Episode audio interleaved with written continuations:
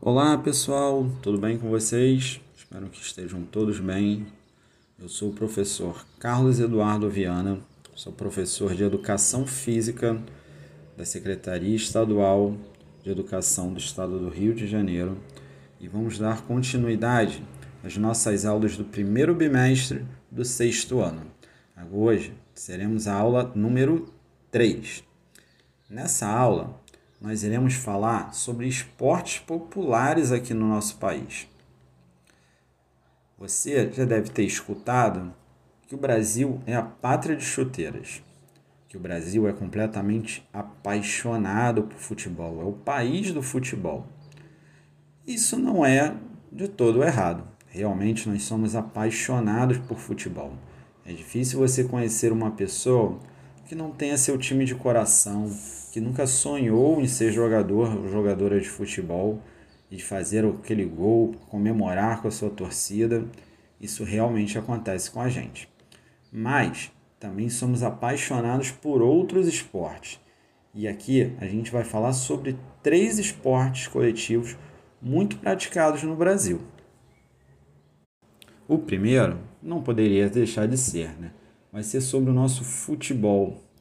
O futebol também conhecido como futebol de campo, é um esporte coletivo que temos dois times de 11 jogadores e um árbitro para controlar a partida e ver se as regras estão sendo cumpridas. Ganha quem fizer mais gol dentro do gol adversário. O, o, o futebol é sem dúvida nenhuma o esporte mais popular no mundo Existe uma estimativa que mais de 270 milhões de pessoas participam de algum tipo de competição. E nisso a gente está nem falando daqueles de jogar final de semana ou na escola. São atletas mesmo de futebol.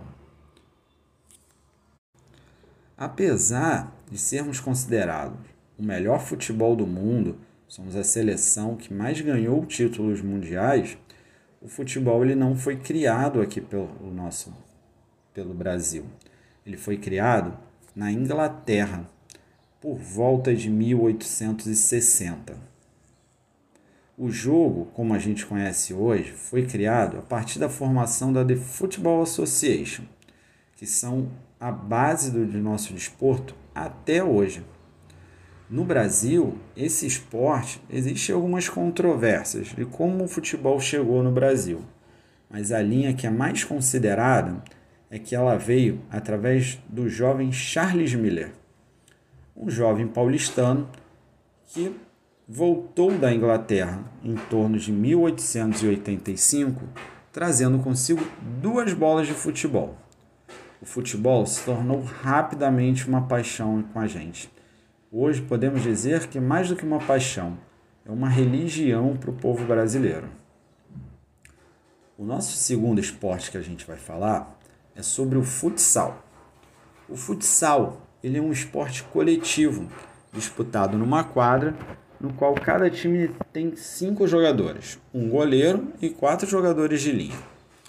O futsal ele começou a ser jogado por jovens em São Paulo que tinham dificuldades em encontrar campos de futebol para jogar.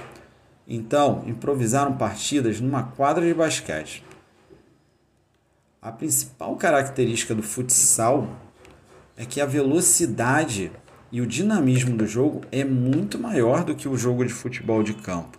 Isso se tornam características marcantes no futsal, que apesar de ter uma semelhança muito grande no futebol, existem regras diferenciadas, tempo, vestimenta, o tênis é diferente, a chuteira.